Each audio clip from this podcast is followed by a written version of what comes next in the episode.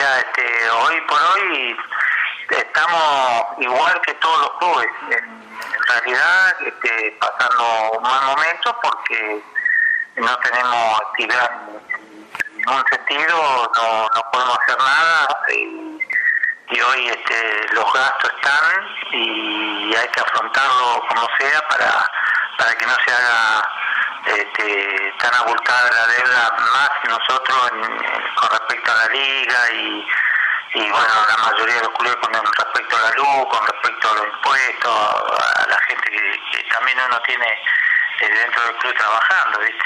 Se hace muy difícil. Eh, Carlos, ¿han podido acceder a alguno de los subsidios? Está el Ministerio de Turismo y Nación de Deportes, hay otro de la Agencia Córdoba de Deportes. Eh, ¿Pudieron acceder a esos subsidios? ¿Alcanza con ese monto? Este, sí, la provincia este, nos ha dado un, subsidio de 40 mil pesos, donde, bueno, este, la verdad que para los gastos que tenemos eh, son insuficientes, ¿no?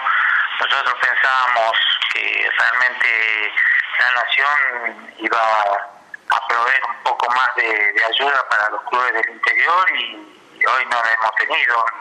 Si no fuera por la provincia que nos da una mano y a veces Deportes Río Cuarto que mensualmente por ahí nos, va dando una pequeña ayuda, este, no, no, no, no, tendríamos ayuda de, ningún tipo y más que no tenemos entrada de ningún tipo, porque bueno, vos viste que nosotros como club trabajamos muy mucho en lo social, nos cobramos cuotas y todo eso y, y hoy este, tenemos que este, organizar algo como para tener algún algún dinero para poder ir pagando la liga y todo eso, ¿viste?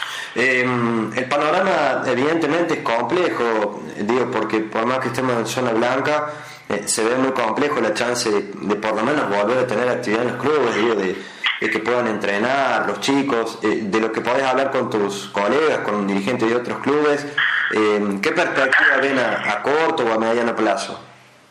Mira, este, nosotros ahora el 3 de agosto tenemos una, reunión general donde ahí vamos a, este, a, yo creo que ya a solucionar el tema siempre y cuando tengamos alguna orden desde arriba, ¿no?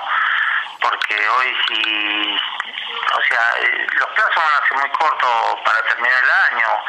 Yo lo veo muy negro eh, tener que empezar una actividad porque hoy viste que cada vez se hace más difícil por, los contagios que hay, ¿no? Y, en lo que respecta a la infanto juvenil, yo creo que eso va a ser lo más este, problemático. Y con respecto a la primera reserva, fútbol femenino, no jugar con, con público también eso este, influye mucho porque cómo solventar los gastos que vos tenés para poder abrir una cancha, ¿no? Y eso lo vemos muy muy difícil al tema, Por más que digan que eh, en agosto se puede llegar a entrenar y bueno, vos tenés un mes y medio, dos meses para, para empezar a armar los, los planteles y se te va a fin de septiembre, tenés octubre, noviembre y te queda muy poco tiempo. Yo por eso te digo que yo lo veo muy muy difícil para que podamos este año poder hacer fútbol. Eh, Carlos, ¿seguís teniendo diálogo con los jugadores, las jugadoras del plantel superior, con los papás, los chicos inferiores? ¿Qué te dicen, digamos, sobre, sobre esto de la ausencia del fútbol? Porque uno supone que, eh, así como ustedes, dirigentes, eh, además del factor preocupante de, ver cómo generar los ingresos, también deben estar sufriendo por no poder ver rodar la pelota, ¿no? Hoy los padres este, están también tan tristes como estamos nosotros, porque nosotros eh, la alegría de poder tener los chicos dentro del club es muy importante. Este, y en la parte de primera división los chicos están súper ansiosos porque realmente ellos piensan que por ahí este, se puede empezar a entrenar y bueno, pueden salir a correr, pero ¿con qué perspectiva? Yo le digo porque chicos, nosotros si no tenemos órdenes de arriba no podemos hacer nada, pueden salir a correr, pueden hacer lo que quieran, pero si, si no dan la orden de arriba de que esto se habilite no podemos hacer nada, porque hoy por hoy este eh, ¿quién no quisiera estar eh, entrenando y, ya empezando a hacer algo? Pero no, es muy difícil, muy, lo vemos muy difícil. Te saco un ratito de la pandemia para hacerte la última pregunta. una de las cuestiones que que más se valora de Rosario Fútbol Club, o al menos desde el punto de vista personal, es la política de, desarrollar la actividad deportiva, pero en el marco social. Rosario Fútbol Club, más allá de ser un club que está en competencia, eh, eh, apunta mucho al deporte social. ¿Cuál es el fundamento, Carlos, eh, que te lleva como cabeza visible del club a tomar esa determinación?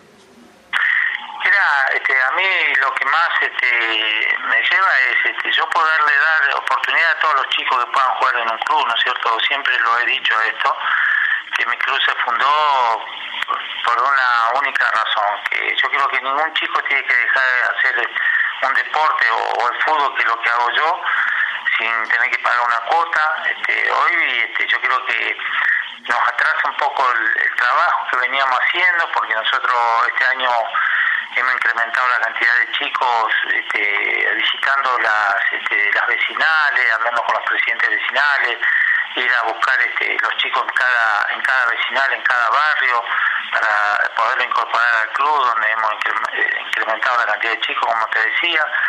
Y eso por ahí hoy, este, viste, como se atrasara el trabajo y realmente eh, uno sufre por ese motivo porque los chicos estaban muy entusiasmados, había muchas, muchos chicos nuevos este año, aparte de lo que ya teníamos, y eso este, no deja de ser eh, preocupante porque el trabajo social que nosotros hacemos influye muchas cosas, este, el hecho de, que el chico no esté en la calle. Y hoy, este, viste, es como si se te escapara de las manos todo eso. Y bueno, eh, habrá que esperar, no, no, le echamos la culpa a nadie más que a este problema que realmente nunca lo esperábamos.